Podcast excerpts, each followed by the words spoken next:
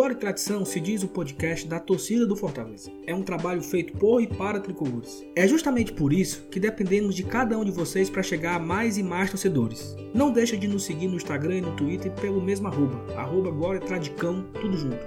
Compartilhe nossos programas, curta e comente nossas postagens. Ter esse seu retorno é muito importante para nós. Também agradecemos nossos mais de 60 padrinhos e madrinhas que nos apoiam e fazem do GT uma mídia cada vez mais forte. Somos gratos pela aposta no projeto e encaramos tudo isso com muita responsabilidade. A gente espera estar fazendo jus à confiança que nossos apoiadores depositam na gente. Se você ainda não é nosso apoiador e tem interesse em ajudar a mídia independente que cobre Fortaleza, acesse os links que estão na descrição desse programa, estamos no Apoia-se e no PicPay, conheça nossos planos e faça sua assinatura. A gente te espera, tá? Salve, salve, nação tricolor! Sejam todos bem-vindos ao podcast Glória e Tradição, podcast da torcida do Fortaleza. Esse é o nosso programa de número 92 e um pós-jogo difícil de começar. Por uma curiosidade, primeiro pós-jogo que eu faço de Clássico Rei. Curiosidade, eu não tinha feito o pós-jogo da vitória do Fortaleza na Série A 2019 e não fiz os dois pós-jogos de, de Clássico Rei esse ano. Afinal, esse é o, Tá aqui amarrado. esse é o terceiro Clássico Rei do ano, né? Não, quarto. Teve o do empate na Copa do Nordeste, a vitória no Cearense, a derrota na Copa do Nordeste e esse agora do Brasileiro. É, eu nunca tinha feito. Primeira vez que eu tô fazendo um podcast de clássico. Duro, mas vamos lá. E aí, Thaís? Já falou aí? Boa noite. Bom dia, boa tarde pra você. Bom dia, boa tarde, boa noite para você, querido ouvinte que está ouvindo esse programa. Eu imagino que indigesto, então, muito obrigado, guerreiro, por prestar do seu tempo para ouvir estes três podcasters falando dessa partida eh, horrorosa. E eu queria cumprimentar você, Saulinho e Felipe, que também vai ser introduzido aí. De fato, a gente tem é, algumas coisas para pontuar, né, disso. A gente levou um baile de Guto Ferreira pela segunda vez em menos de 30 dias e é preciso dizer que o Guto sabe jogar contra o Fortaleza e mais que saber jogar, o Guto sabe vencer do Fortaleza. A gente vai ter que aprender a vencer do Guto Ferreira. Eu acho que a gente podia até acabar o programa agora, Felipe. Né? Tem, muito mais... Tem muito mais o que falar, não, sabe? Porque... Que é isso, cara? Não, porque é isso mesmo que a Thaís falou. O Guto sabe como vencer o Fortaleza e o Rogério Ceni não sabe como vencer o Ceará de Guto Ferreira. E assim, até a gente lembrava aquele clássico da Copa do Nordeste na, no começo do ano, o Agel fez uma coisa parecida, né? A sorte, o, o que mudou ali foi que o Vasquez achou uma bola, botou na área e o Oswaldo me arruma uma bicicleta. E o Felipe Alves pega um pênalti nos 48 do segundo tempo. Mas o jogo foi exatamente esse. O Ceará dá a bola pro Fortaleza e diz: pode ficar e pode vir para cima, bebê. Que eu estou esperando. Pode vir quente que eu estou fervendo. Entendeu? E. É, É. isso. Pois sim, agora finalmente me apresentando. Fala pessoal, novamente é uma honra estar aqui com vocês, hoje com o Saulo, Thaís e a nossa amiga Lenilson. E é isso aí, né? Um- mais um clássico rei, um clássico rei onde Fortaleza sempre que tenta fazer alguma coisa meio que, não direi nem inovar, porque Fortaleza se tornou um time tanto quanto previsível. E o Guto Ferreira, que é um técnico muito inteligente, que já descobriu e sabe como jogar contra o Fortaleza, viu onde são as falhas e onde são os erros que o Rogério Ceni principalmente arma no, no sistema ofensivo do Fortaleza, onde ele consegue arranjar espaço para ele poder é, ter a bola novamente e recuperar, fazendo uma pressão. Cara, é muito interessante. Eu vi o, o tweet, queria até é, recomendar o Twitter do Diego Ângelo, é, que, na- que ele fez aqui um, uma- um esqueminha aqui, um vídeo, onde ele mostrou a marcação, a marcação que o Ceará faz, que o, no caso Samuel Xavier, que ele não sobe na pressão, ele espera a segunda bola para iniciar a iniciativa ofensiva, tomar bola, neutralizar, etc. Ou seja, a gente vê que o Guto Ferreira, ele preparou muito bem o time do Ceará para jogar contra o Fortaleza. Então a gente tem que o que fazer? É claro, eu não vou adiantar tudo que a gente vai falar na abertura, mas assim, o que a gente pode adiantar? O Fortaleza é, tem que estudar melhor no próximo Clássico Rei. Nós ainda temos garantidos, de certeza, três Clássicos Rei no ano, um válido pela, pela segundo turno do Campeonato Brasileiro e dois pela final do Campeonato Cearense, inclusive um já nesse mês de setembro, e a gente pode ter ainda mais dois, ou seja, cinco Clássicos Rei ainda no decorrer do ano que seriam por acaso, né, caso eles se encontrem na Copa do Brasil. Ah, essa, essa, esse, esse cenário é muito possível. Então a gente tem uma possibilidade de cinco clássicos rei e a certeza de três. A expectativa é que, se por acaso a gente vier enfrentar o Ceará com Guto Ferreira no comando, com Fortaleza, com o Rogério Ceni no comando, a gente espera ver que, a gente espera aliás que o Rogério Ceni abra os olhos, veja os méritos do Ceará quando joga contra o Fortaleza e saiba trabalhar para poder vencer o Ceará finalmente. Afinal, a última vitória foi só naquela rodada é, que foi retornou o Campeonato Cearense, aliás. Enfim, não quero me enrolar bastante aqui, porque assunto não vai faltar. E é isso aí. Passe adiante. Só um complemento disso que tu falou, desse, desse lance do que o Diego postou no Twitter. É, tem pessoas que estavam ontem no, no estádio, né, assistindo o jogo, na Prêmio, e me relataram que quando o Felipe Alves chutava a bola, o Guto gritava enlouquecido: ninguém pula, ninguém pula, ninguém pula. Sabe assim? É, é, não disputa a bola. Então, assim, ele. É muito isso. O Ceará não disputava a bola. E nenhum. E eu, eu acho que teve uma ou duas vezes que. Mas já, já era na, na última linha, né? Já era o Luiz Otávio disputando. Porque ali, se ele não disputa, pode dar o erro, já, né? já, na, já na, na última parte do campo. Mas aquela jogada no meio da área, no meio do campo ali, né? Onde, onde tá, a, onde tá o, o Samuel Xavier, onde tá o Chaves, onde tá o Fabinho, que entrou depois, onde tá o Bruno Pacheco do outro lado. Então, nesse setor do campo, os caras não brigam. Os caras não disputam a bola. Então, assim, é treino. Né? Fortaleza vai aqui, beleza. Então, quando o Bruno dava a casquinha, o Samuel Xavier estava no chão esperando ela cair nos pés dele. Porque não tinha. Porra, foi.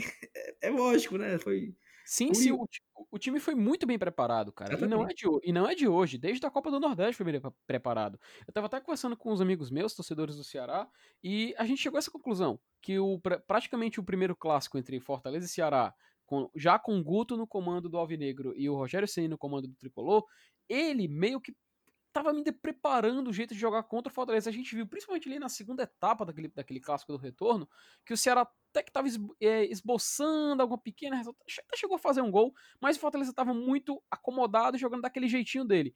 A partir do segundo confronto de clássico entre os dois, o Guto já estava muito, já tinha estudado muito Fortaleza, e ainda mais na competição eliminatória, onde o time tinha que fazer o gol, ele vê essa necessidade. O interessante vai ser, na final do Cearense, quem tem que ir atrás do resultado, salvo engano, é o Ceará. Afinal, os dois empates dão título à Fortaleza. Então é a, gente vai, a gente vai ter essa expectativa de ver se o Fortaleza vai assumir uma postura mais defensiva, se o Fortaleza vai manter essa postura ofensiva, mesmo sabendo que tem a vantagem do empate. Ou seja, tá se desenhando aí um interessante final de campeonato cearense, cara. Vai ser muito bacana assistir esse jogo, porque a gente vai ver se Fortaleza vai mudar o estilo de jogar, se Fortaleza vai se adaptar ao estilo de, de jogar contra o Ceará, especificamente Ceará de Guto Ferreira, e é isso aí, cara. Eh, expectativa Eu não tenho nenhuma expectativa, cara, pra essas finais do Manjadinho. Sabe aquela figurinha, nossas expectativas eram baixas, mas puta merda? Pronto, ela me define em relação às finais do Manjadinho. Mas, Saulo, antes da gente entrar no mérito do, dos lances do jogo, eu queria pontuar um, uma discussão que teve no nosso grupo de apoiadores que é inevitável fazer a comparação da partida de ontem com a derrota na semifinal da Copa do Nordeste. Para mim, foram partidas muito diferentes. O resultado foi o mesmo, o desempenho foi igualmente ruim, mas alguns elementos que para mim são importantes foram distintos. Quais são eles? Primeiro, a escalação. É, me, me foi, de certa forma, um pouco foi um alívio ter um centroavante de referência, entrar com, com o Wellington Paulista. Eu até estava um pouco receosa se a gente ia de fato com ele, porque a gente já vinha de uma sequência, eu acho que ele jogou 180 minutos antes de jogar contra o Ceará. E, e agora jogou mais 90, né? Então, assim, o Wellington já vem então numa Thaís, sequência de. Oi. Só, só esse, uma pergunta nesse, pra, nesse contexto que tu, que tu tá indo. A escalação ontem com o nosso melhor time é, e o desempenho, entre aspas, parecido com o da Copa do Nordeste, ele mata aquele argumento que o Rogério Senna entregou a Copa do Nordeste para o rival, porque com o Elton Paulista ou sem o Elton Paulista, a bola não chegou nele. Então, não tinha diferença nenhuma. Eu acho que é, não sei se mata, porque a gente não tava com o nosso time completo, né? A gente não jogou com o Oswaldo na ponta. É, tudo bem que o Oswaldo entrou aos 12 minutos, salvo engano, do segundo tempo, mas ainda e ainda apresentou uma, uma, uma atuação um pouco abaixo, não, só que naquele contexto. É porque assim, assim, na Copa do Nordeste, quando nós perdemos, a culpa era de ter escalado o Marlon, a culpa era de não ter colocado o Everton, a culpa era de ter colocado. de não, de não ter colocado o Vasquez. Sei lá, a culpa era de todo mundo. A culpa era do Fortaleza. A culpa era salário atrasado. A culpa era. Porra, tem um mérito nisso, cara. Como o Felipe falou, o Guto estudou. É, é um. É, se o Fortaleza joga, joga assim, eu vou jogar o oposto, que vou conseguir me impor nesse jogo do Fortaleza. E aconteceu isso duas vezes. Tá 2 a 1 um pro Guto Ferreira, né? No, no, nos nos três últimos confrontos, o Rogério ganhou um dele e ele ganhou duas do Rogério, mas nas duas vezes que o, que o, o Guto ganhou do Rogério, o Fortaleza foi ineficiente total. Quando o Fortaleza venceu, quando o Fortaleza venceu na, no Cearense por 2 a 1 dava para ter vencido de 5 a 0 Sabe? Assim, foi um massacre aquele jogo. Assim. Fortaleza perdeu chance absurda. Mas o Ceará não foi. Não foi. Como é que é a palavra? não foi, sei lá, é, bloqueado 100%. O Ceará fez gol. O Ceará, Inoperante. É, o, Ceará, o, o Ceará jogou. O Fortaleza jogou e deixou o Ceará jogar. O, o Ceará, ele joga da forma dele e o Fortaleza não anda. O Elton Paulista não pegou na bola. O Elton Paulista não, o Elton Paulista não pegou na bola. O Paulista não deu um chute a gol, não deu uma cabeçada, não deu um pivô, não deu um toque de lado. A bola não chegou no Everton. O Oswaldo, quando pegou na bola, ele no segundo tempo, tinha três marcando ele: Sobral, Samuel Xavier e um zagueiro chegando junto. Então, assim, isso, é, isso foi desenhado para matar o Fortaleza e foi totalmente eficiente, entendeu? É, tanto, tanto o Sobral com o Samuel Xavier do lado do nosso lado esquerdo, né? Bruno Melo e Oswaldo, quanto Leandro, Leandro Carvalho e o Bruno Pacheco do nosso lado direito. Nem Gabriel Dias e nem Romarinho ganharam nenhuma do Leandro. E nem Oswaldo, ou quando era David ou Yuri, e o Bruno, e o Bruno Melo, não ganharam nenhuma do Sobral. Eu concordo contigo e, e, eu até posso considerar que, sim, invalida o argumento de que. Na verdade, eu nunca acreditei nesse argumento de que a gente entregou, é. o Rogério deu o título, é porque, tá? É porque, assim, pra a, mim... nossa, a, a nossa torcida, ela cria umas teorias surreais. Fortaleza. Não, é, para mim, na verdade, o Fortaleza havia perdido para. E isso foi algo que eu falei e, e motivou muita gozação de parte da torcida rival. Para mim, o Fortaleza tinha perdido para ele mesmo. E, e, eu digo por quê? Eu digo pela, pelas escolhas do Rogério Ceni que foram muito, muito equivocadas, pelo, pelo clima, pela postura.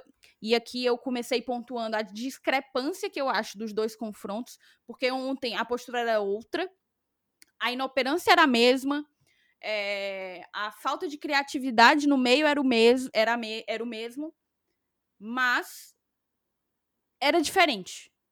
Para mim, aquele time que entrou na semifinal da Copa do Nordeste não entrou para jogar uma semifinal de um torneio regional. E isso eu acho imperdoável, inadmissível.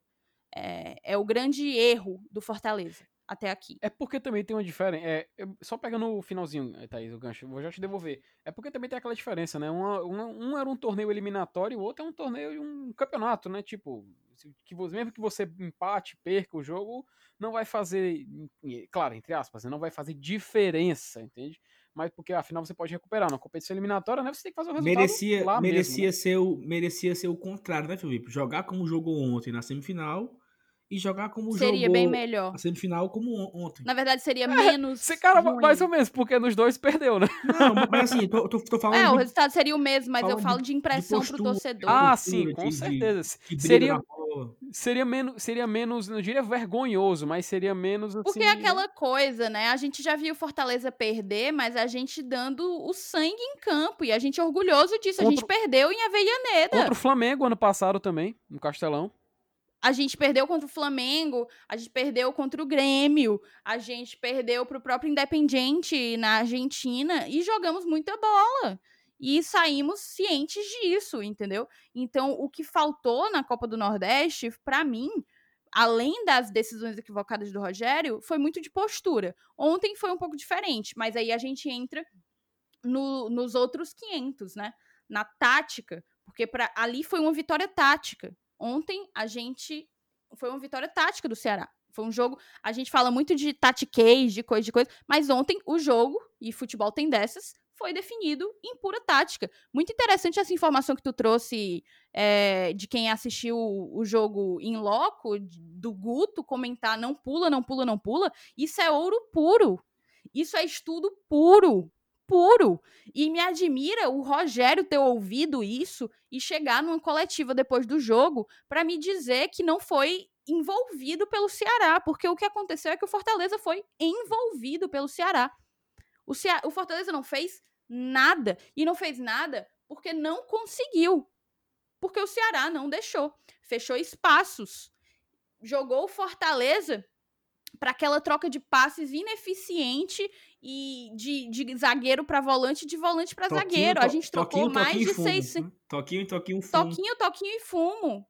É, a gente trocou mais de 600 passes. O Ceará só trocou 220 e poucos passes, tá entendendo? Quase três vezes mais passes, quase três vezes mais posse de bola e nenhum chute a gol, minha gente. Isso diz demais, isso diz demais. Chute a- isso é, diz é porque que o, chute, o chute a gol da estatística ele só dá quando ele vai rumo ao gol, né? em direção ao É, gol, teve exato. aquele do Juninho, né? Que, que eu estou pra fora ali. No, no- Exato, mas aquilo ali não, não oferece. Sim, sim, não, sim, só quis, só quis né? simpatizar porque eu fico com esse chute na minha cabeça, mas ele não entra na estatística, né? Mas o que é que a gente encontra? A mesma dificuldade de criação quando pega um time retrancado. Mas aí tá. com uma marcação enca- encaixada. E a gente vai enfrentar isso, não é só. A gente enfrentou isso com o esporte, tá? A gente enfrentou isso com o esporte. A gente enfrentou isso com o Ceará na semifinal. Botafogo. Enfrentou agora com o Ceará. Enfrentamos o Botafogo Botafogo também. Eu acho que nós também enfrentamos isso contra o Bragantino aqui no Castelão. Se você. Com o Bragantino nem tanto, Mas aí, acho. é, mas pá. aí, É Thaís. Mas Dá aí. muito espaço. Ok, mas é o seguinte: o jogo tava nos 36 minutos e o Fortaleza tinha dado um chute com o David que ele perdeu e uma jogada com o Oswaldo no começo do jogo. E não tinha mais criado, o Fortaleza não, cria, não conseguia criar. Por quê? Porque exatamente isso. Tem times que são mais eficientes do que os outros. Tem time que tem uma, uma formação defensiva mais eficiente do que os outros. O Bragantino ele dava mais espaço, ele foi muito cabaço em não saber essa jogada do Fortaleza do, do- da casquinha, mas ele, ele recuou e Fortaleza, a bola é tua e eu não quero. Vem pra cima de mim. Saulo, ó, Saulo, só, só falar aqui rapidinho um negócio aqui. Cara, se você analisar todos os sete jogos do Fortaleza até aqui, a gente vai pode, a gente pode ver um padrão, cara, quando a gente vence um jogo, ou quando joga bem. Por exemplo, Atlético Paranaense, a gente perdeu muito por mérito do Atlético, falhas do Fortaleza. Foi um jogo muito estranho, ninguém nem assistiu direito aquele jogo pra tirar uma conclusão. Contra o São Paulo, a gente até melhorou um pouco mais, mas ainda assim perdeu. A gente não conseguiu efetuar nossas jogadas como a gente queria. Contra o Botafogo, Paulo Tuori estudou muito bem o Fortaleza, sabia como o Fortaleza jogava e o Fortaleza parecia uma moleza gigante naquele, principalmente naquele segundo tempo. A gente até falou nisso no pós-jogo e não ganhou. Só contra o Goiás, contra o Goiás, que a gente pôde fazer aquelas jogadas que a gente chama de, entre aspas, manjada, a gente conseguiu vencer. Por quê? Provavelmente falta de estudo do Goiás sobre o Fortaleza. Falta estudo do Ney Franco sobre o Fortaleza, melhor dizendo. Contra o Corinthians. Cara, eu sinceramente acho que o Corinthians não, não se preparou para enfrentar o Fortaleza. Simplesmente falou: ah, vamos lá, jogar contra o Fortaleza. Tanto que eles.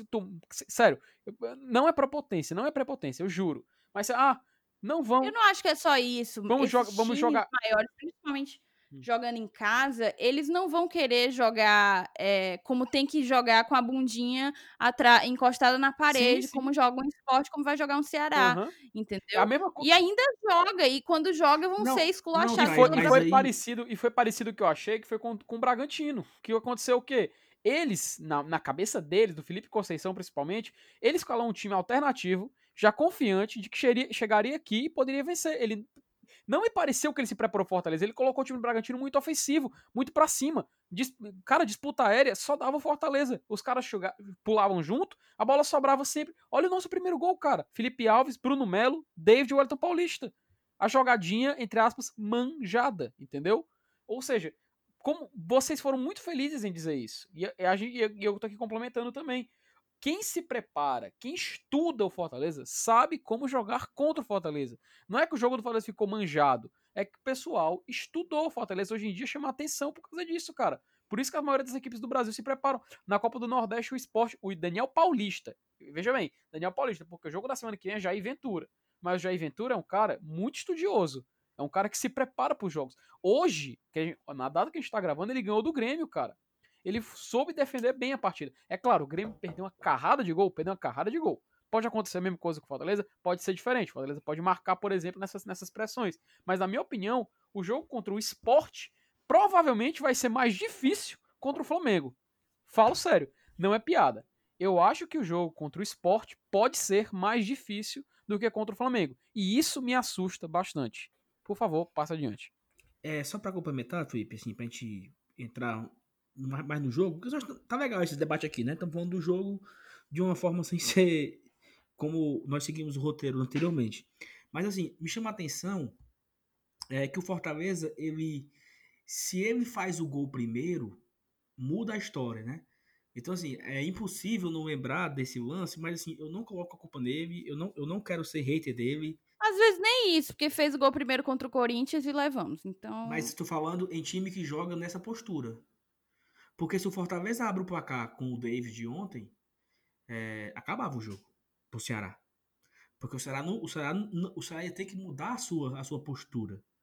Então, assim, aí vem. Como, um... como vai ter que fazer no Cearense, né? Exatamente. E aí vem é, a seguinte pergunta: aquele jogo que nós fizemos aqui no Castelão pelo Cearense, nós abrimos o placar nos 20 minutos. Mudou o jogo ali, né? O jogo ficou lá e cá o tempo todo, assim, o Fortaleza jogando muito bem, o Fortaleza jogando solto, porque o Ceará teve que abrir. Olha, estamos perdendo. Então, se aquela bola do David entra, é, você tem uma chance de, de, de, vencer bem a partida, porque o Fortaleza vai ter a liberdade de jogar como joga. E todos esses times grandes, como a Thais falou, ele vai jogar para vencer. Ele não vai jogar com a bunda na parede. Atlético Mineiro, Flamengo, Corinthians, Internacional, Grêmio, Palmeiras, o próprio São Paulo, que nos deu muitos espaços, deu pra gente. Nós tivemos chance de fazer gol contra o São Paulo. E assim, Fortaleza e Botafogo. O que, que aconteceu com 4 minutos de jogo? Uma bola na cabeça do Cariús e ele não fez. Então, assim, você abre o placar no começo, morreu, cara. Tudo que o cara planejou, o técnico adversário planejou, acabou. Porque ele tá perdendo. Então, é, aí eu não sei se o Rogério conta com essa sorte, né? Eu vou abrir o placar no começo do jogo, o cara vai ter que sair e eu vou, e eu vou jogar o meu jogo. Aconteceu isso com o Goiás. O Goiás, o jogo era 7h15 da noite, a turma tava ainda se sentando no sofá quando o gol saiu. Mudou o jogo. O jogo foi outro. O, o jogo, o jogo virou o jogo que o Fortaleza joga. Então, é, é manjada, não sei o que. Eu acho que é um estilo de jogo muito eficiente. É um estilo de jogo que vence jogos.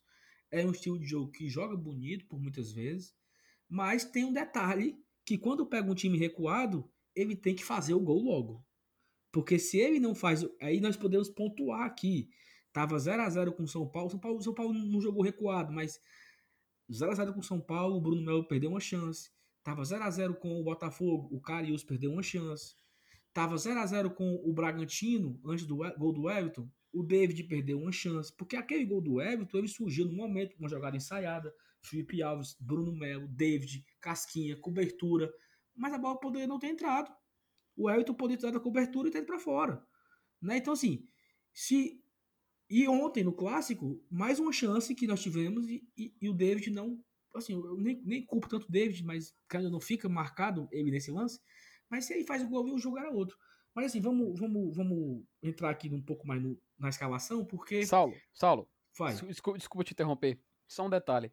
Cara, só, só pra terminar o que tu falou aí, fazer o gol no início, né? E o David perdeu o gol no início. Sabe que me lembrei agora do clássico da Copa do Nordeste? Fortaleza, logo no começo do jogo, foi muito para cima e o David também perdeu um gol. Mas nem, nem foi tão perdido, né? Até porque ele tava impedido, só me engano. Mas só para lembrar as coincidências, né? Exatamente, No- exatamente. Normalmente ele vai pra frente. Cara, mas vocês se lembram que o Rogério Ceni falou em entrevista coletiva após ser eliminado na Copa do matar Nordeste o jogo no segundo que ele tempo. achava, não, não, não, que ele achava que o jogo seria definido no segundo tempo. Nossa senhora. Pelo amor de Deus. Então, assim, então o Rogério não esperava em, em matar o jogo e Mas aí- começar mas aí- marcando placar, marcando, marcando gol no início da partida, entendeu? Tem. Mas aí, Não mas sei. aí eu acho que o Rogério entrou naquele jogo da Copa do Nordeste não imaginando que o Ceará ia mudar o seu estilo de jogo. Porque o Ceará jogou contra o América de Natal, não, contra o CRB, que ele, né, o Fortaleza pegou o América, o Ceará pegou o CRB. O Ceará foi pra cima do CRB com a faca no dente porque precisava vencer para classificar. Tanto é que venceu por 2 a 0 se eu não tô enganado. Ou foi 2 a 1 Enfim, mas assim, o Ceará foi pra cima. Então o Rogério estudou o, o jogo do clássico. Vamos lá, o que, é que o Rogério tinha de, de material? Eu tinha 5 a 0 que o Ceará ganhou do Barbalha. O Ceará perdeu pra gente. O Ceará ganhou do Ferroviário, na semifinal do Campeonato Cearense. O Ceará ganhou do CRB. Um time que propõe o jogo, um time que vai pra cima, um time que. Então ele treinou e se preparou para esse Ceará. O Ceará entra na Copa do Nordeste, recuado, atrás, dá, dando a bola pro Fortaleza. Eu acho que eles não estavam preparados para isso. Ontem era para ele ter se preparado. Ontem ele tinha um exemplo, sabe? Eu assim, eu fui pego de surpresa na Copa do Nordeste. Eu imaginava que o jogo seria decidido na parte final. Ok, ele tem, entre aspas, o direito de, de imaginar isso. Tomamos um gol de bola parada, onde mudou o jogo. O Ceará nessa partida ele não, ele não foi tão agressivo, aí jogando o joguinho dele ali atrás. Só que ontem não. Ontem era para ele ter, olha, ele vai jogar do mesmo jeito e eu preciso mudar a minha cara. Eu preciso pensar em algo diferente. Eu preciso. Pô, foi o seguinte, vamos brincar de pebolim. Ele dá a bola para mim e eu dou a bola para ele. Ele dá a bola para mim, eu dou bola para ele, porque o empate me serve. O empate ele não passa de mim. O empate eu pontuo fora de casa, que é um jogo fora de casa, então o empate é bom para mim. Eu não vou para cima dele não. Ele que venha. Mas não, ele- o Fortaleza jogou o jogo do Fortaleza. A Thaís falou, 700 e tantos passes, 73% de posse de bola e nem um chute a gol. Então, é o, é o, é o famoso toquinho, toquinho em fumo do Felipe Diniz, né? É o jogo bonito, o jogo belo, troca de passes e o placar negativo, né? Fernando, né? Fernando E eu, fa- eu né? falei como? Felipe. Fala. É, é muito amor, é muito amor. Sim, aí vamos aqui rapidinho. Ó. O Fortaleza entrou diferente do último jogo contra o Bragantino. A única, escala, a única mudança foi Yuri César no lugar do Oswaldo. O, o motivo foi por. A gente pode falar da escolha do Quinteiro em detrimento do Jackson. O Jackson né? tava nem no banco, mulher. Eu sei. Então, Mas pa- passou-se a semana inteira discutindo e a gente viu que era a opção. Provavelmente, se o Jackson não estava nem no banco, foi uma questão médica. Mas o que se viu a partir de toda a reação da torcida é que definitivamente Jackson é a escolha da torcida para fazer Sim, dupla com o Paulão, não. não Quinteiro. sim, ok. E, e eu acho que se o Jackson estivesse apto, o Jackson iria. Porque o Jackson foi contra o. Eu acho que não. Eu acho que se Jackson estivesse apto, iria Quinteiro. Eu, sabe por que eu acho que o Jackson iria? Porque o, o Jackson foi contra o Corinthians. E o Rogério usou esse argumento. O Corinthians tem uma bola aérea forte, o Jô é muito forte na área e eu precisava melhorar a minha bola aérea. Então ele tem um Ceará que tem dois zagueiros de quase 2 metros de altura, ele tem um centroavante que tem 2 metros de altura. Então, assim, bola aérea, o Ceará tem muito forte. Então, se o argumento serviu para o Corinthians, serviria também para o Ceará. Então, eu acho que o Jackson seria titular por conta disso. Mas o Quinteiro não, o Quinteiro, o Jackson não pôde foi de Quinteiro, né? O Quinteiro voltou. Não, o Quinteiro, tá, o Quinteiro jogou contra o, contra o Bragantino. A única mudança foi a saída do Jackson, né? Que saiu lesionado e entrou o Paulão, foi titular. E o Oswaldo saiu para entrar o Yuri. O Yuri não pode enfrentar o Flamengo, esse foi o argumento, né? E aí você poupa o Oswaldo pro jogo do Flamengo.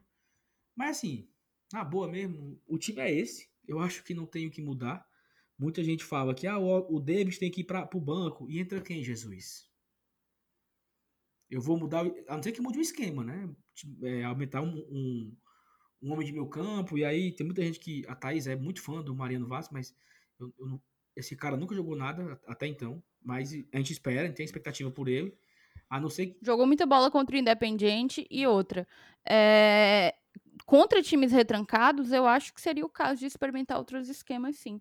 E eu estive discutindo em alguns grupos de torcedores uma ideia que não tinha me passado pela cabeça antes, mas que hoje já parece ser talvez um. já me parece simpática, é, seria entrar com três volantes: Felipe, Ronald e Juninho. Porque apesar de volantes, são três construtores, né? Então, em, em, encontrando um time mais retrancado, que não vai deixar a gente criar, talvez é, diminuir o recurso a jogadores de velocidade e tentar povoar mais o meio, ocupar o meio e buscar jogadores que possam dar um maior leque de, de opções de jogada, de criação de jogada, talvez seja o caminho. Não sei. Rogério certamente sabe mais do que eu. E quem, e quem poderia sair aí? Digamos que entrasse outro com os três volantes, sairia certamente David, né? David. Nesse momento, David. E que fique claro aqui, eu não concordo com o que vem sendo feito com David, tá? Para mim, David vai dar muito retorno para Fortaleza. É, financeiro, tenho certeza, e espero que também esportivo. No momento em que ele foi substituído, era visível, ele foi substituído aos 12 do segundo tempo, é uma minutagem que o Rogério não costuma substituir, e era visível na no semblante dele a frustração, em primeiro lugar, e falta de confiança. E, e eu já falei aqui num, num programa anterior sobre essa questão dos 5 milhões, que ele citou. Não tem mais nem nome, né? O sobrenome dele é 5 milhões agora. Porque, dado o investimento gigantesco que a gente fez, maior contratação do futebol cearense, é, tudo, tudo, tudo, tudo, no momento de avaliar David, é, acaba inevitavelmente voltando para o valor em que ele foi contratado. Um valor que a, o próprio Marcelo Paz já falou que vai ser pago, sabe-se lá em quantas milhões de parcelas, né? Enfim. É, mas eu acho que pelo momento, David, David sairia para a gente tentar um esquema com três volantes. Vocês já pensaram na, na hipótese de por exemplo, pode até manter o esquema, mas, por exemplo, alguns jogos a gente já iniciar, por exemplo, e só, claro, não estou dizendo Fortaleza e Flamengo, até porque é impossível, mas, por exemplo, testar uma vez o Oswaldo ao lado do Yuri, ou então testar já o Frangapane, Fragapane, aliás, perdão, Frangapane. Inclusive o pessoal confunde muito o nome dele com o nome de um famoso supermercado. Gente, não, não vamos fazer isso aqui. Não sóbrios. É, Fragapane talvez ao lado do Oswaldo, e quem sabe Romarinho, ou seja, eu, eu fico curioso para ver, cara, como seria o David ficando assim, só um, dois jogos no banco, depois entrando no segundo tempo num jogo já vencendo, sabe? É, é, só, é só, só mesmo assim, uma opinião que às vezes passa pela mente. E não é exclusividade minha, porque o que eu tô falando foi algo que eu escutei de outros torcedores do Fortaleza, então achei pertinente trazer aqui à mesa. Enfim, podem passar adiante.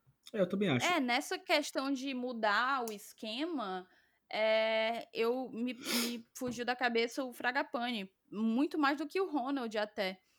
Pode ser recorrer ao Fragapane, que acaba chegando. É um meio atacante e poderia ajudar tanto na construção a partir dos dois volantes, como chegando na área. Então, é, junto, que, a gente vai enfrentar o ele, esporte. Eu acho que ele joga mais de lado, não? O Fragapane, assim? Ele joga de lado, também, né? sim. Ele joga de lado, mas ele consegue jogar centralizado. Sim, sim. Ele, é, ele é bem versátil. Então, se a gente está falando aqui de algo experimental, eu acho que talvez é, o jogo contra o esporte possa ser uma oportunidade de experimentar. Pois bem, então acho que é isso. Tem, você tem uma... Saulo, eu quero só concluir. A gente já está aqui com quase 35 minutos de programa. A gente tinha programado de fazer só 30 para depois falar do placar da rodada. Mas um, uma coisa que eu pontuei logo quando terminou a partida, porque é aquela coisa, né? A gente ganha, a gente vinha pontuando a quatro partidas. Aí era a jangada atômica, ninguém segurava o Lion. Aí a gente perde pro, pro canal pela segunda vez em menos de 30 dias e pronto. Terra arrasada, ninguém segura, acabou a paz, derruba o PC, nada presta, e não é assim, a gente sabe que não é assim como eu falei, se, a, partir do. Se a gente parte do pressuposto de que foi uma vitória vencida na estratégia, na tática, no, no estudo de um esquema, a gente tem que entender que foi um, um resultado normal. É uma derrota normal. E veja, o resultado é normal, o desempenho não é. O desempenho não é. Não é normal o Fortaleza passar 90 minutos sem chutar ao gol. Não é normal. Agora, perder para o Ceará num contexto de, de Série A, para mim, num contexto em que o, o, técnico dele já se mostrou já se mostrou um, um, profissional que fez uma perfeita leitura do jogo do Fortaleza, acho que, sabe, é aquela coisa, perdeu hoje, se ganha sábado do Flamengo, aí pronto, já vira o melhor time do mundo de novo. É, eu acho que a gente tem que ter muito pé no chão e, e muita, muita calma. O jogo é jogado, tá entendendo? É, o jogo é jogado. O Felipe tá querendo falar, diz aí. Não, só, só um pouquinho que eu ia, só ia complementar. Tu falou que talvez o Rogério teste contra o esporte. Eu já acho, eu, eu acho que do jeito que o Rogério é, e a gente sabe como, conhece pelo menos o histórico dele, talvez ele coloque para testar contra o Flamengo, viu?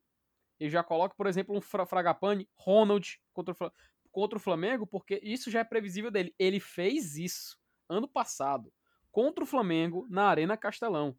Ele colocou um time alternativo para jogar contra o Flamengo do Jorge Jesus. E a gente se lembra que a gente quase ganhou aquele jogo. Se não fosse aquelas dois, dois absurdos que aconteceram na, na partida. Mas enfim, continua, vamos continuar a placar da rodada aí, que agora tem assunto pra caramba. Não, mas ainda... Agora, só pra, só pra concluir, só pra concluir, hum. é, o Guto, ele perdeu uma vez pra gente e aprendeu, né? Precisou perder, Perfeito. mas aprendeu. Perfeito. É isso mesmo. A gente tem dois, duas partidas valendo o manjadinho aí pela frente. Se o Rogério Senna não tiver aprendido, o Cearense é deles, tá? Vamos... O Cearense é deles. Antes da gente falar do melhor e pior da partida, vamos falar do gol do, do, do Ceará, né? É, rapidinho. Se a gente analisar o gol, olha só, o Felipe Alves ficou uns dois minutos com a bola. É, e aí todo mundo fala, fica viçando com a bola, fica viçando com a bola. E aí fica com a bola no pé ali, esperando as movimentações, né? A, a turma se alinhar, a galera ficar ali e ele fica.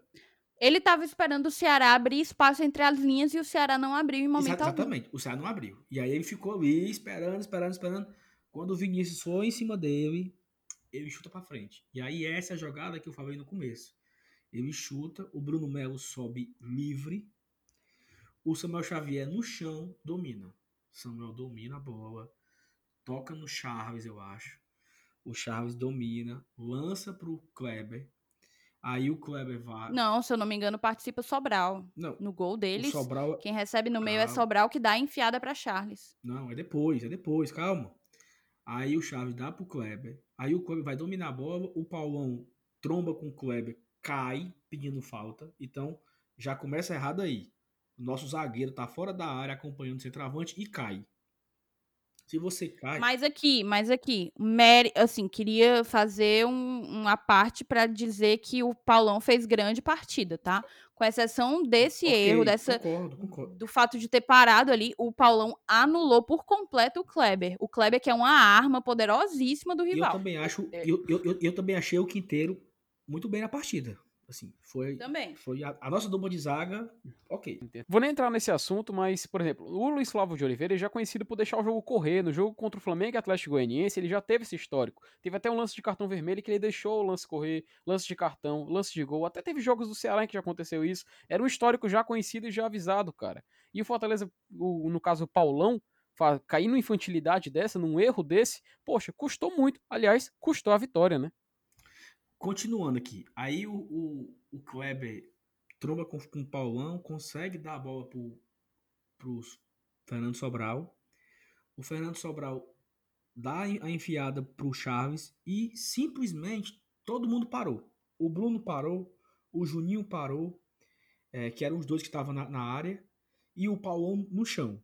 A bola tá saindo na linha de fundo. O Quinteiro vai tentar cobrir, né, tentar evitar o cruzamento. Vai acompanhar o Chaves no chão, cruza. E o Vinícius completamente livre dentro da pequena área, empurra para dentro. E o nosso queridíssimo Felipe Alves sai fazendo a abertura do X e a bola entra. Nisso, Gabriel Dias, que estava marcando o Vinícius, desiste da marcação para entrar pro gol. Por que, é que não tirou com a mão, meu amigo? Então, se você vai para dentro do gol, você tira com a mão. Vai ser expulso. A lá Soares. Não, a lá... Mas, porra, ele tá fazendo o que ali? Ele desiste da marcação. Cara, ele tá ali pra tentar se batesse Não, não, nele e não, não tinha não. sido gol, cara. Eu tinha- eu- E agora, e também não acho que foi eu que, que, que falhou o Felipe Alves. Ele tava completamente exposto. Felipe Alves Mas foi deixado citei- completamente exposto no lance. Eu citei quanta gente aí? Eu citei Paulão, eu citei Juninho, eu citei Bruno Melo, Quinteiro, Gabriel Dias e Felipe Alves. Seis pessoas participaram da jogada. Sim, foi uma falha generalizada. Aí o Gabriel, pra mim assim, eu não consigo pincelar quem foi o pior. Mas o Gabriel Dias, ele largou a marcação pra ir pra dentro do gol.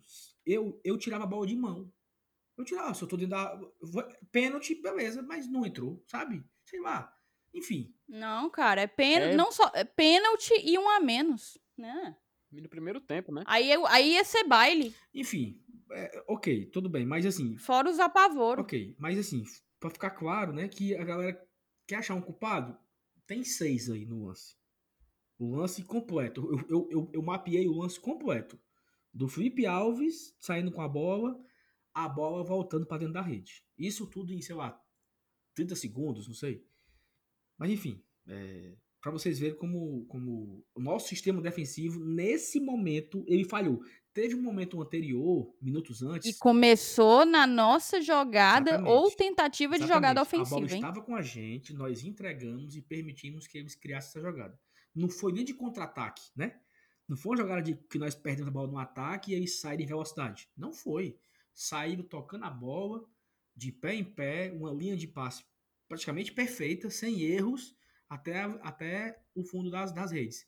Minutos antes, teve também uma bola que sobrou ali uma falha, não sei o que. O, Sobral pegou livre de fora da área, chutou assim, ia ser no gol também. Mas enfim, vamos lá. Vamos começar pelo mais difícil. Quem foi o melhor em campo? Do Fortaleza. Thaís, pra você, melhor em campo. Nossa. É...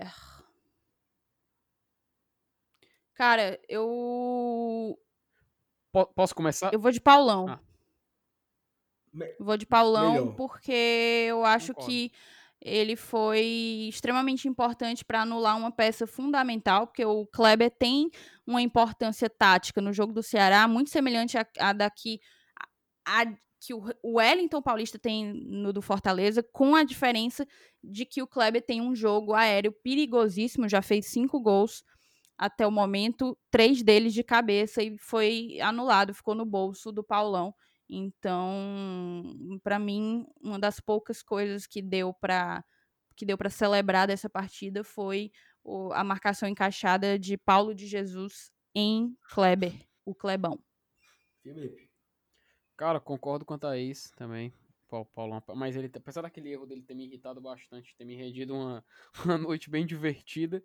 Mas, cara, eu, eu não sei porquê, cara. Eu, eu crio um gosto pela, pela, pela, pelos carão que o Felipe dá em campo, sabe?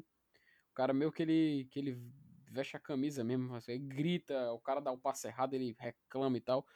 Cara, pela, pela, pela, pelo menos a demonstração de força ali, eu até poderia citar o Felipe, mas, poxa, tecnicamente falando, acho que a Thaís bem feliz em definir o Paulão, cara. Apesar daquela falha dele ali na hora do gol, mas é isso aí. Vou seguir o voto da, da mesa. Cara, eu fiquei pensando aqui, um a um, sabe? Posição por posição. E eu não. Eu não tenho apego a ninguém. Ninguém, assim. O Paulão tava no lance do gol. Os laterais foram péssimos. É, eu acho que eu vou. Eu acho que eu vou no quinteiro, porque no gol ele falhou menos. Acho que no gol ele não teve. Ele foi o menos culpado, talvez. E ele jogou tão bem quanto o Paulão, na minha opinião no, no, no jogo como um todo, né? O, que, o Paulão tava mais ali na para pegar o Kleber, mas eu acho que o, o Ceará não teve um poder ofensivo, você não viu é, Leandro Carvalho ser ofensivo, você não viu o, Vin, o próprio Vinícius, né, tirando o lance do gol, ele não teve muitas oportunidades. O nosso sistema defensivo inteiro foi muito bem na partida, tirando esse lance do gol. E para mim, como o Paulão errou, errou mais do que o Quinteiro no lance do gol, eu vou no Quinteiro aqui só para para ser o, o, voto do contra. Mas Paulão melhor da partida para a mesa. E agora vamos para o lado mais fácil, que é o pior, né? E aí o pior também, Thaís, pode começar, vou ficar por último. Tá, de pior eu poderia falar os laterais. Uh, não gostei de Yuri, não gostei de David. Mas vou ficar realmente na dúvida entre David e Bruno, tá? Acho que vou escolher Bruno. Porque além de entender que ele foi muito mal ofensivamente, eu não gostei do posicionamento dele no lance do nosso gol.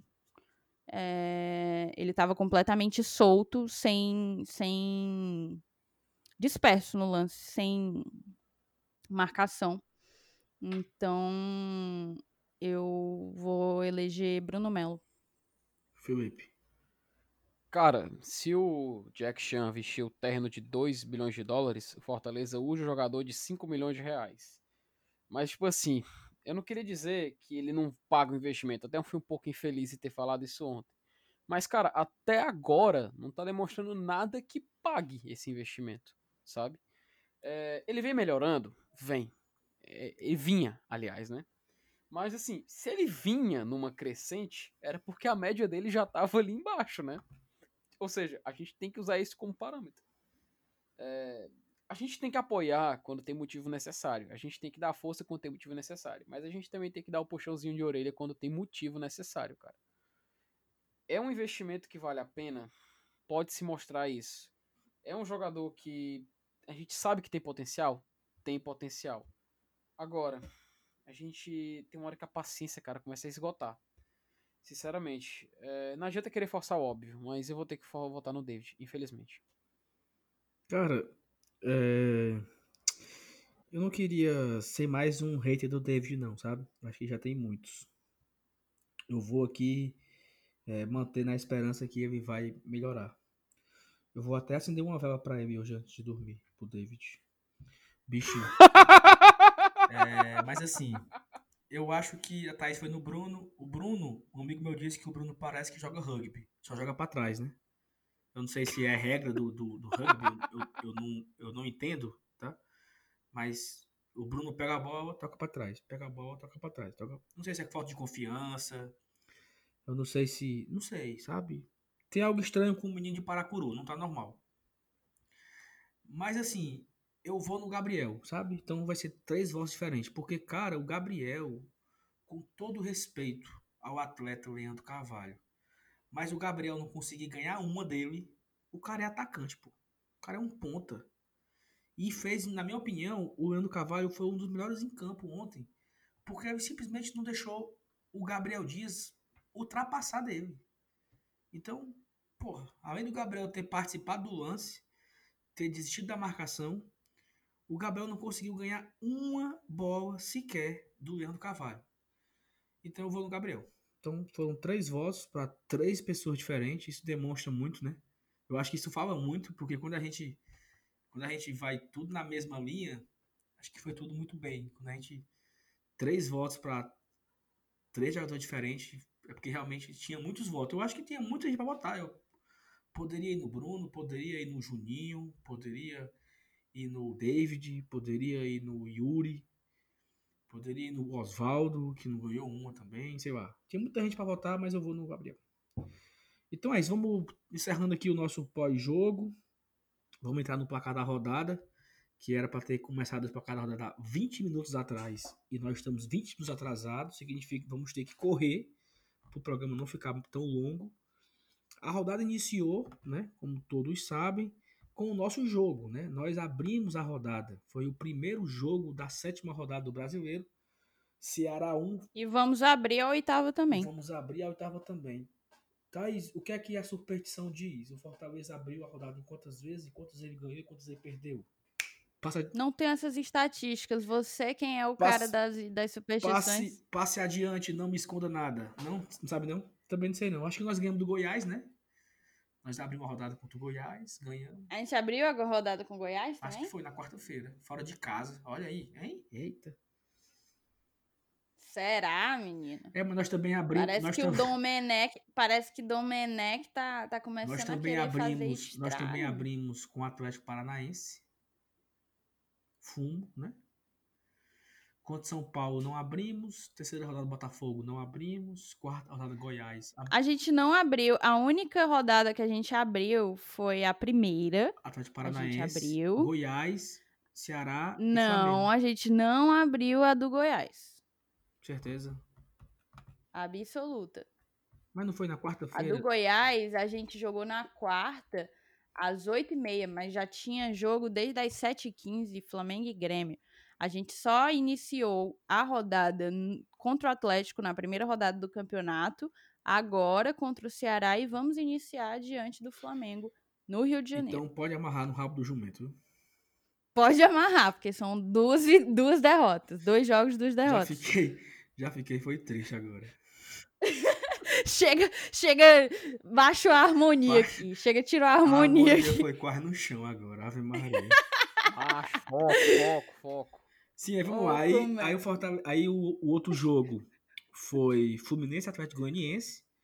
E aí foi um, um resultado importante pra gente, né? O Fluminense empatou com o Atlético Goianiense no Maracanã. É, Vocês querem falar alguma coisa eu posso ir falando aqui? Vocês, vocês me interrompam aí, tá? O Goiás perdeu pro Corinthians em casa. Então, o queridíssimo Thiago Largue, é? Thiago Largue, é? É, Thaís? Que tu gosta é, é ele, é? Thiago Largue? Fala, minha Rapaz. filha. Ficou um silêncio. Thiago Largue levou um fumo lá no, no Tu vai ter que cortar isso aqui na edição, mas é o Thiago Largue, sim, futuro técnico do Por que que eu Lion. vou ter que cortar? Porque ficou no silêncio, porque eu tava no mute, né, cara? E você corta na edição pra ficar legal Não, pro ouvinte Não vou ouvir. cortar não, vai ficar legal assim.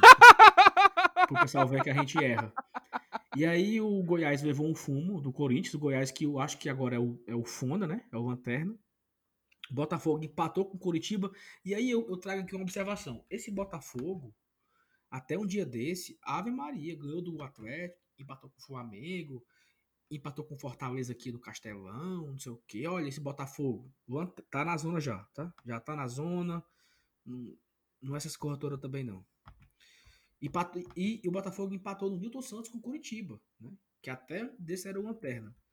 O Atlético Paranaense, que também veio meio, né, capengando aí, empatou com o Bragantino em casa. Então, assim, você pode prestar atenção que vários resultados que nos interessam foi empate. É, Atlético Goianiense empatou, Botafogo empatou com Curitiba, é, Atlético Paranaense empatou com o Bragantino, Goiás perdeu em casa, então a rodada tava perfeita, né? Só que como nós perdemos pro rival, aí já é uma rodada bosta, né?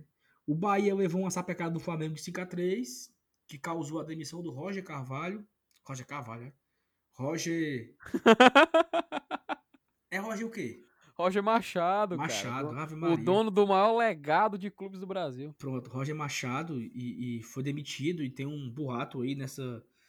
Hoje, já é madrugada do dia 4, sexta-feira, tem um boato de Filipão do Penta vindo para o Bahia.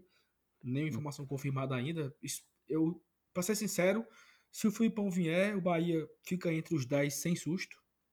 Não porque o Filipão é o bichão, mas eu acho que o Filipão vai dar uma arrumada na casa. E o Palmeiras empatou com o Internacional. Isso Família isso escolar, não né? nos interessa, mas Palmeiras empatou e o Vasco empatou. Ou seja, de oito jogos que ocorreram na quarta-feira, seis empates. Não. Foi, é. É isso, seis, cinco empates três, e três vitórias, né? Para um, pra um time. Saulo, mas falando do aperreio, que é o que importa pra gente, eu tenho feito um levantamento que considera só os confrontos diretos, certo? Peraí, mas fala só do último re- resultado de hoje, né? Surpreendente. O esporte venceu o Grêmio na Arena do Grêmio. Também foi um resultado aí meio paia pra gente, né? Vai falar agora. É, foi. Na verdade, só perdeu pra nossa derrota, né? Tirando a nossa derrota, foi o segundo resultado mais paia. É, mas, como eu ia dizendo, eu faço um levantamento, um acompanhamento dos confrontos diretos, certo? É, eles não consideram, por exemplo, se Fortaleza enfrenta, sei lá, Atlético Paranaense, a gente perdeu, mas isso não entra no meu levantamento porque o Atlético Paranaense não tá no aperreio. Eu só considero, por exemplo, o Fortaleza ter jogado contra Goiás, ter jogado contra Bragantino, ter jogado contra o Ceará, jogou contra três times do seu próprio campeonato. Nesse, nesse campeonato dos confrontos diretos, o Ceará tá liderando. O Ceará tem cinco jogos, foi o time que mais jogou confrontos diretos até aqui. Dos, das sete partidas até o momento, cinco foram confrontos diretos. E tá com um aproveitamento até interessante. São três vitórias e duas derrotas, tá com nove pontos. O Fortaleza e o Curitiba estão com sete pontos. O Fortaleza jogou quatro partidas é, de confronto direto, o Curitiba também quatro. Dessas quatro, foram duas vitórias, um empate e uma derrota totalizando esses sete pontos. Enfim, quem tá mais na merda nisso tudo é Bragantino e Atlético Goianiense. O Braga jogou quatro vezes contra adversários diretos na luta contra o rebaixamento. Perdeu três, empatou uma, tem só um ponto. E o Atlético Goianiense jogou três vezes, empatou uma, perdeu duas, também tem só um ponto. Então a gente tem que estar tá acompanhando esses duelos, esses confrontos diretos, porque é aquela coisa: é pontuar contra quem tá com a gente na luta contra, contra o rebaixamento, né? Na luta da permanência, e tentar aqui e ali beliscar um outro ponto, como a gente conseguiu, por exemplo, beliscar um ponto do Corinthians.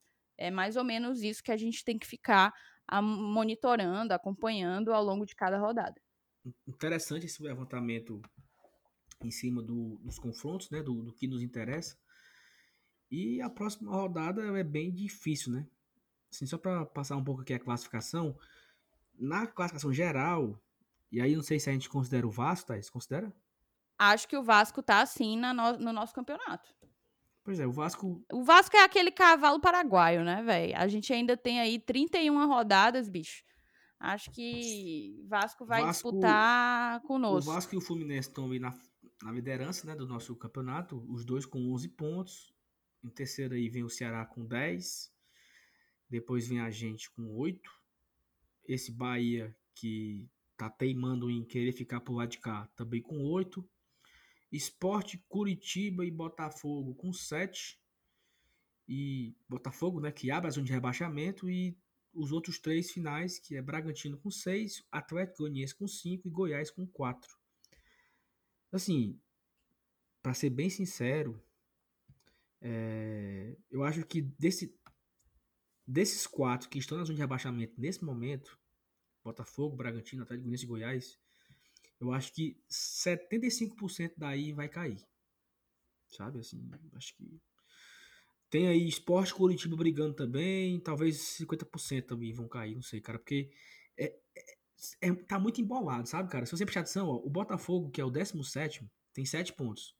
O, Forta, o, o Palmeiras, não, é o Corinthians, que é o nono, tem 8. Ou seja, do nono ao décimo sétimo, um ponto muda tudo. O esporte era o lanterna, venceu, é o décimo quarto. Não, esse campeonato tá muito difícil justamente pelo equilíbrio. Tá muito equilibrado, não tem saco de pancada. E vamos ver, né? O Goiás tá aí com quatro pontos, mas só tem cinco jogos disputados. Ainda tem essa. A gente tem muitos, muitos times com, com jogos que ainda estão por serem repostos. É mesmo, ainda tem isso, bem, bem lembrado. Por isso que o Grêmio tá. Ó, o Goiás tem, tem um jogo a menos. Goiás tem dois jogos a menos. Dois jogos a menos. Atlético Goianiense tem um. Botafogo tem um. Grêmio tem um. Bahia tem um. Corinthians, Palmeiras e o Vasco, Atlético Mineiro. É, tá realmente. E, e, e é foda porque fica aquele campeonato de aproveitamento. Mas aí, ponto é ponto, né? sei lá, Vasco, o Vasco que, que vença, o, o, Goiás que vence os dois, se o Goiás pega o São Paulo também tem um jogo contra o São Paulo aí que foi adiado e tal. E a próxima rodada, vamos aqui que a gente pode secar, né?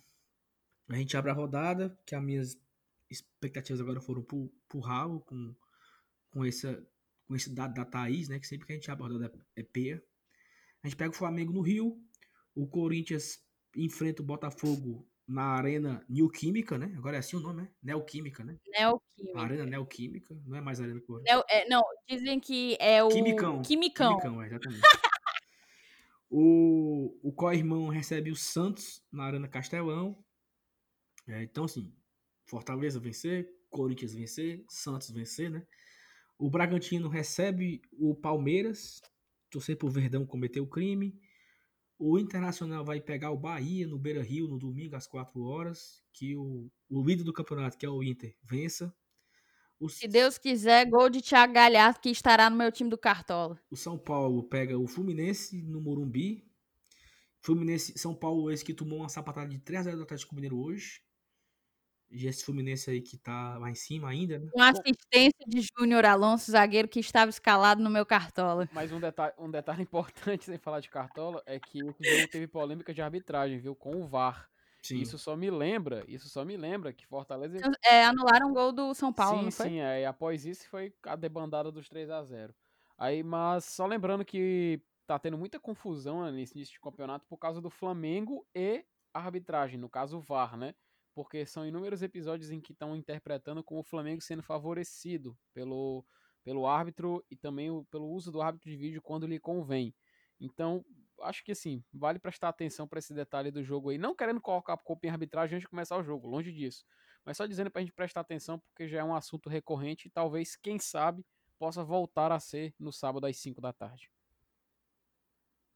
É 4 horas, não? Ah, o nosso jogo é sábado, tá certo. Sim, sim. Aí o Vasco pega o Atlético Paranaense no domingo às 18 horas. Atlético Goianiense e Grêmio também às 19 horas. Não, o Vasco é às 18 e o Atlético é às 19. Esporte Recife e Goiás, olha o jogão aí. Na área do Retiro, domingo 8h30. Empatezão, vai ser um empate maroto em 0x0. Seria legal, viu? E o Curitiba encerra a rodada pegando o Atlético Mineiro no Couto Pereira. E esse esporte que venceu hoje o Grêmio é o Fortaleza pega aí daqui a uma semana, né? Quarta-feira que vem, às 18 horas. Puta que pariu, Thaís. Mais uma abertura de rodada. Aí, aí não, aí não. Aí, aí o Fortaleza tem que quebrar essa castanha no Maracanã, olha. Porque. Não vai ser fácil, amigo. Não vai ser Poxa fácil, vida, cara. E é 18 horas. Cara, quem é que joga 18 horas, cara? Fortaleza e Sport, 18 horas, quarta-feira que vem, 9 de setembro. Após o feriado. Eita porra. Mas enfim. Não, mas vamos um, um dia de cada vez, de vamos cada vez, sofrer uma rodada de cada É, vez. é isso mesmo. Acho que já deu, né? Vamos pra esse Flamengo, meu filho. Cometeu o crime. Já tô vendo ali o Elton Paulista fazendo seu quarto gol no campeonato. Até E- eu que não acredito em fiquei nervoso agora, mas pelo amor de Deus. Cara, assim, é, eu acho assim que a nossa expectativa pro jogo do Flamengo, ela é Zero, né? a mesma expectativa. Não, falando sério, falando bem sério, eu conto com uma derrota, tá? É, Se vier um empate, pra mim empate é vitória. A gente vai jogar contra um time que vai é o atual campeão da América, é vice-campeão do mundo, vai atual campeão brasileiro, vai tá jogando em casa, independentemente de ter público ou não. Então a gente tem que ter pé no chão, gente. Vamos, vamos acordar. É, contar, é, um, é, um, é uma partida que você conta com a derrota. Se vier um empate aí, meu amigo, aí é um ponto importantíssimo a minha, a minha expectativa pra esse jogo do Flamengo é a mesma que eu tenho de encontrar uma lâmpada no meio da rua, esfregar e sair um gênio. Caralho, cara, pelo amor de Deus. Não, sério, assim, eu, sabe, é muito improvável. Sério, pô, falando sério, é muito improvável, cara. A gente pode, tem que ser, até falou, temos que ser conscientes, né? Mas e assim, até porque eles vêm de força máxima, né? eu me, não sei, falaram que o Diego, Não, não vem com o Bruno nem Henrique. com o Diego, né? Nem, nem Diego Alves, é. E ah, assim, sim, então tudo bem. Eu, eu lembro, né? Claro que o Flamengo de hoje não é o Flamengo de 2003, mas o Fortaleza foi, pro- foi pro Maracanã em 2003 Não, também. amigo, definitivamente não é, não é realmente, não é o Flamengo de eu não 2003, posso- de eu não- fato. Eu não posso me apegar em nada também. Eu, é- é- é me apegar só, na, só na, na desgraça, eu não posso me apegar na coisa boa, não. Pelo amor de Deus. Porque em 2003 nós não tínhamos nenhuma expectativa. E foi lá o Vini Maravilha, tome dois gols em uma noite inspiradíssima dele. Claro que Flamengo tinha, sei lá, é, Fábio Baiano, o goleiro era Júlio César, bem novinho, Juan, início de carreira e tal. Era outro Flamengo, mas era no Maracanã e era o Flamengo. Não quero saber se, se, se Não, não interessa. Em 2011, o co-irmão ganhou do Ronaldinho Gaúcho. né? Enfim, se, se, se tem o Gabigol hoje, não sei o quê, Gabigol, não sei o quê, sei lá, vai que, né? Vai que os deuses estejam ao nosso favor no, no sábado aí. Eu tô me apegando aqui a tudo, né? Ao Que nem- passado, ao. Que nem, que nem diz um, um familiar meu que torce pro Flamengo, cara. O Flamengo, neste momento, está com o Abel Braga, que fala espanhol, no banco. Olha Então, aí as coisas vamos ver, o que, vamos ver o que acontece, né? Pergunta: o Abel Braga vence. Rapaz, acabei de lembrar aqui de outra que me deixou extremamente. Ano passado o Fortaleza jogou contra o Flamengo no sábado às 17 horas. Só que foi no Newton Santos, não foi no Maracanã. 2 a 0 pro Flamengo. Mas não era o Abel, viu, técnico? Era o Abel. interino. Era o Era o interino. Abel. Era o interino. Eu Certeza lembro disso. Certeza absoluta, era o interino. Foi o jogo de transição. Sim, a gente ficou até triste, porque o Abel caiu antes. A gente queria que Abelão viesse jogar. que A gente queria, na verdade, jogar contra Abelão ainda. É, então já tô com expectativa, porque se o Abelão que fala espanhol é, tá no. né? Pode ser. Mas enfim, bora simbora. Valeu, pessoal. Obrigado a todos que nos acompanharam até aqui. Esse é o. Meu amigo, se você escutou uma hora desses três cristãos falando água, você é maravilhoso e eu só te agradeço pela tua audiência. Uma coisa que o Dudu fazia, que eu nunca fiz, se você ouviu até o final, agora, no- eu acredito que está na casa do uma hora e sete minutos, mais ou menos, de programa. Se você, uma hora e, uma hora e cinco, uma hora e seis, sei lá. Se você ouviu até aqui, cara, comenta lá no Twitter e falando assim, ouvi até o final. Só pra gente ter uma noção, sei lá, será se, será se 10 pessoas foram até o final? 15? No Twitter ou no Instagram, É. ouvi até o final, curti, ouvi até o final, vocês falam muita besteira. É, Dá esse feedback pra Ouvi gente. até o que foi legal, foi legal Come- gravar, comenta, velho. comenta assim, ouvi até o final, hashtag Marlon titular no sábado. não, Felipe, não. Não, aí- aí você cagou o pau. E, e agora acabei de Felipe. plantar uma sementinha que é uma piada interna aí pra quem acompanha. É isso. Ah, é pro fã clube do Marlon. Um beijo pro administrador do fã clube do Marlon. É um ouvinte nosso fiel, Uhum. beleza? E eu deixo aqui o nosso, o nosso salve. Thaís, Um antes de você, acabar, amigo. antes de acabar, eu queria expor você aqui pra todo Abraço, mundo, Herbert. pra toda a nossa não, não me audiência, exponha, não. que é o seguinte, você não vai ser covarde ao ponto de colocar o Gabigol no cartola, né? Tu vai me expor realmente? Tu quer, res- tu quer que eu seja. Tu quer que eu seja legal ou que eu seja sincero? eu quero que você seja responsável e ética.